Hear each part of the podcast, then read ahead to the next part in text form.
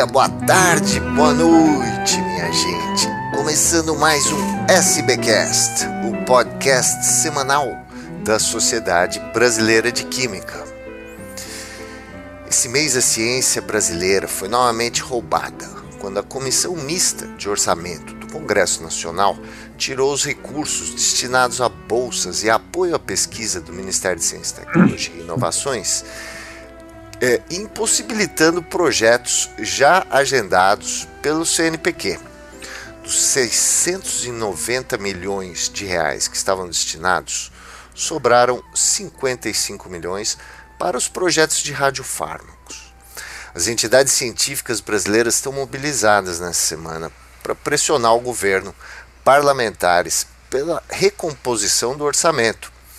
E isso inclui a liberação dos 2,7 bilhões do FNDCT, que são relativos ainda a esse ano, 2021.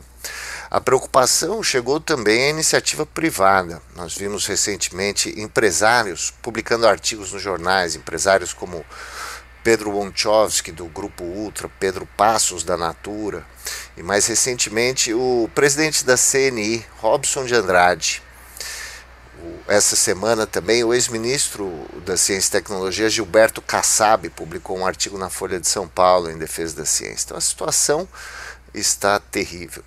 Hoje está conosco aqui o, o, nosso querido professor Jailson Bittencourt de Andrade, ex-presidente da SBQ, eh, ele que é do Senai Cimatec e da Universidade Federal da Bahia, e, e ele é um especialista nessa questão do financiamento da ciência. Professor Jailson, muito obrigado por estar aqui com a gente novamente. Onde é que a gente vai parar com tanto corte assim, professor?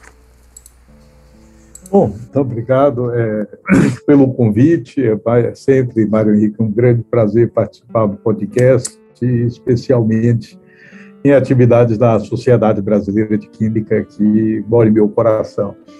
Essa sua pergunta é uma pergunta, eu diria, devastadora. Né? Quer dizer, no fundo, foi a, toda a luta que se empreendeu esse ano, e depois a gente pode desenvolver isso melhor sobre o FNDCT, é, acabou morrendo na praia, né, como onda do, esse corte dos 690 milhões que foi feito recentemente e praticamente mesmo os 55 milhões que foram é, liberados, e isso é para atender uma questão que estava extremamente atrasada e importante, como os radiofármacos. Né? Quer dizer, no fundo, isso resolveu uma questão que vinha é, recorrente. Agora, essa situação desse corte, ela praticamente inviabiliza o presente e afeta fortemente o futuro da ciência no país inviabiliza o presente porque os investimentos têm sido muito, é, como é que se diz assim, pequenos, é pequeno mesmo, tirando muito, o investimento tem sido pequeno.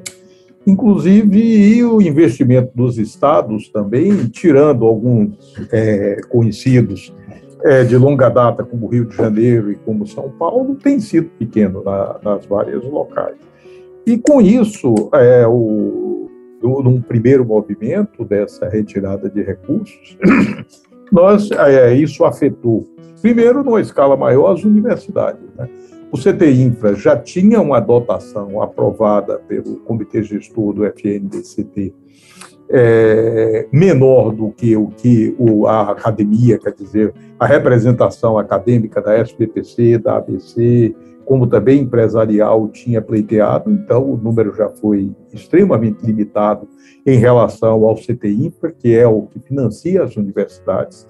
Inclusive, eu deixei registrado no meu voto é, contrário à proposta do Ministério de Ciência e Tecnologia, que eu considerava isso um, um ataque às universidades, porque o dinheiro, além de não existir, agora ele foi diminuído em relação ao CTI e no momento que as universidades vão, estão começando a voltar aos seus trabalhos e que terão grandes problemas de manutenção.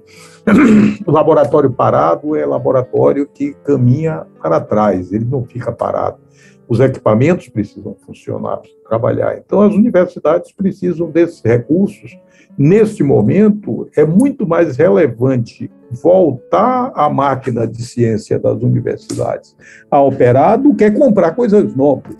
Porque, na realidade, nós estamos é, no momento em que um laboratório parado é um laboratório que está andando para trás. Esse Sem é o dúvida. sistema. Ah. E a gente é. sabe que isso no, no longo prazo é, é, tem um efeito devastador, né? Assim, nós como sociedade não, não podemos deixar isso acontecer. Dizer, imaginar um país que não tem, uhum. é, não tem uma educação de qualidade e não tem uma produção científica é, é, é, uhum. sistematizada. Quer dizer, a gente já começa a ver uma fuga de cérebros. E a gente sabe que nos uhum. laboratórios do Brasil a gente tem cientistas fantásticos, abnegados, uhum. assim, fazendo pesquisas importantíssimas em todas as áreas. É, é. é, a hora que o Brasil não precisava discutir, professor, uma política de Estado para a ciência. Quer dizer, olhar para os países é. que se desenvolveram muito, olhar para o investimento que eles fizeram em ciência, suas decisões estratégicas e tal.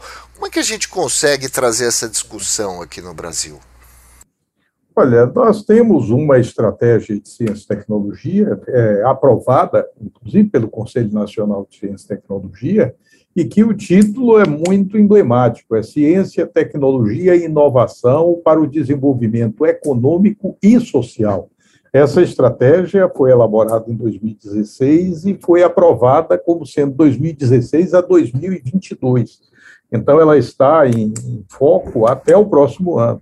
E ela Mas é uma na estratégia... prática, na prática, ela parece que está sendo enterrada nesse Não, governo. na prática, ela tem sido é, completamente ignorada.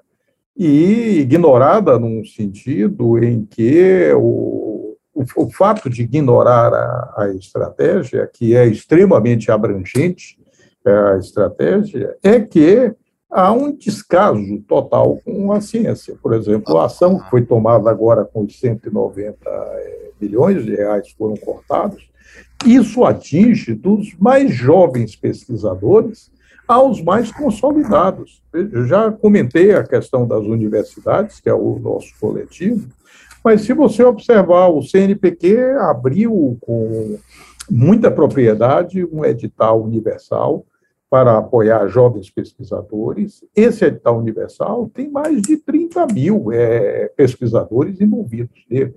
E são pesquisadores que estão buscando, são recursos extremamente limitados para cada grupo, e que seria como eles é, terem acesso a recursos para se manter trabalhando.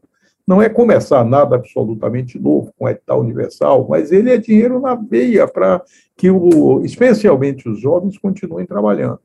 Por outro lado, esses recursos inviabilizaram completamente o, o trabalho que o CNPq vinha fazendo com os INCTs, que são os Institutos Nacionais de Ciência, Tecnologia e Inovação do, do país. São 104 hoje, espalhados em todas as regiões do país e o CNPq já tinha é, garantido que iria é, reconstituir o orçamento dos INCTs e foi cortado. Então, nesse momento, nós estávamos com grandes esperanças no edital universal para que apoie o, os jovens, apoie de uma forma larga o país, e, de outro lado, os 104 INCTs, que são um conglomerado de pesquisa imenso o maior conglomerado de pesquisa, eu diria, que o Ministério de Ciência e Tecnologia, através do CNPq, tem, porque atinge todas as regiões do país e atinge todas as áreas do conhecimento. Tem trabalhos então, importantíssimos né, em andamento nos INCTs. Em andamento e nitidamente trabalhos na fronteira da ciência. Uhum. Então, é um programa que começou em 2008, 2009, e é sempre avaliado como um programa altamente estratégico. Então, é, na realidade. E, e, muitos dos INCTs, eu, eu, eu não, não conheço todos eles, conheço alguns mais ligados à química, muitos deles eh, estão diretamente ligados à vocação que o Brasil tem para a ciência, né? essa biodiversidade, os recursos naturais e tal. Quer dizer, eles, eh, eles, eles dialogam com essa estratégia de nação, né? Não, com certeza. É, é uma, como se diz, é uma infraestrutura de pesquisa que dialoga com o Brasil como um todo, inclusive com grupos jovens, vários cursos novos de pós-graduação foram criados no âmbito dos INCTs e dialogam com o exterior. Então, é um sistema que não está isolado no país. E vários desses INCTs têm uma linha de cooperação muito forte uns com os outros. Então, não são é, entidades isoladas do sistema, são 104 que interagem entre si, que interagem com instituições fora do país e interagem é, de uma forma muito avançada, tanto na ciência básica como na inovação. Né? Então, é, é, essa é uma, é, é uma questão Agora... extremamente relevante. É relevante. E a gente olha para Brasília nesse momento, a gente vê um movimento do governo em, em pura campanha é, é, eleitoral, né? Assim, muito dinheiro indo para emenda parlamentar, o tal do orçamento secreto, né? E aí tem toda essa discussão do teto. Mas a gente sabe que tem dinheiro mas eles estão claramente nesse projeto eleitoral. Minha pergunta, professor, é, é, é qual a sua. Para as pessoas que são mais engajadas politicamente, assim, o que, que elas deveriam pensar com relação às eleições eh, de 2022, principalmente em termos legislativos, assim? Olha, é, no, no fundo, o que se precisa é ter compromisso com a, com os, dos eleitores, com os candidatos, na realidade, de que eles deixem claros quais são as suas agendas. E eu acho que três agendas são extremamente importantes e que precisam estar explícitas. Qual é a agenda para a educação? Qual é a agenda para a ciência e tecnologia? Qual é a agenda para a saúde? Então, isso está na base do sistema. É óbvio que precisa de uma, de uma agenda em relação ao ambiente, porque nós vemos que temos grandes problemas com a parte ambiental, precisamos de uma agenda ligada à parte de energia, quer dizer, vários desses sistemas precisam da agenda, mas educação. E precisam é da ciência, né? É, educação e ciência são primordiais. Sem, sem uma agenda firme para a educação e que olhe o país como um país continental, e na realidade para a atividade de ciência, aí não, certamente que é difícil o país é, agir competitivamente. Né? É muito difícil o país agir competitivamente. É, porque um, um, caminho de longo prazo é realmente a gente começar a escolher é, é representantes né, que sejam comprometidos uhum. com essas agendas. E que outros caminhos a gente tem, professor, na sua visão, para superar essa situação no Brasil? Olha, de certo modo, o, algumas, é, alguma parte das agendas nesse período, elas avançaram um pouco. A, a própria abertura que o senhor fez, é, é, falando do, da, dos empresários que estão se manifestando em favor da ciência, como inclusive o presidente da CNI, isso é, é algo inusitado, né? Ver o presidente do setor empresarial discutindo com os acadêmicos e falando do FNDCT e falando da pesquisa. Você vê um político do calibre do Gilberto Kassab, que foi inclusive ministro da Ciência e Tecnologia, se manifestar de uma forma clara em favor da ciência, em favor do FNDCT. Então, essas são questões que nós era difícil ver isso acontecer no passado. Agora, o que precisa é de sensibilidade do lado governamental. O lado governamental não pode fechar os olhos e tapar os ouvidos para o que está acontecendo. Então, essa é uma situação muito crítica. Quer dizer, no fundo, é uma ação articulada de governo. É, um, é o, o Ministério de Ciência e Tecnologia se movimenta, vem o Ministério da Economia e passa a faca no sistema. Aí teve um momento de uma reunião do FNDCP em que o Ministério de Ciência e Tecnologia disse que foi o Ministério da Economia que cortou os recursos e a representante do Ministério da Economia pediu a palavra e disse que queria deixar bem claro que aquela foi uma decisão de governo e não especificamente do Ministério da Economia. Então, e, e isso mostra que o próprio governo não consegue se entender. Quando é a, o, a, o, um corte que inviabiliza o Ministério da Ciência e Tecnologia, é considerado como um corte de governo. Então, considerando o que a representante do Ministério da Economia disse na reunião do Conselho Diretor do FNDCT, realmente é o governo que não dá atenção devida à ciência e tecnologia, e com isso, quando eu digo governo, considerando todo o seu conjunto de ministérios, todos os seus é, tomadores de decisão. É realmente lamentável, né, professor? É absolutamente lamentável. Esse tema vai ser assunto também na próxima reunião anual da Sociedade Brasileira de Química. A Sociedade Brasileira de Química também está mobilizada nessa questão, junto com as demais sociedades científicas, Academia Brasileira de Ciências. É, né, professor, o senhor também está na Academia Brasileira de Ciências. Como é que estão as ações da ABC nesse sentido? A ABC criou um grupo de trabalho logo é, no início das discussões sobre o FNDCT, e esse grupo de trabalho é focado no FNDCT, e, eu, e me, o presidente me pediu para coordenar esse grupo de trabalho.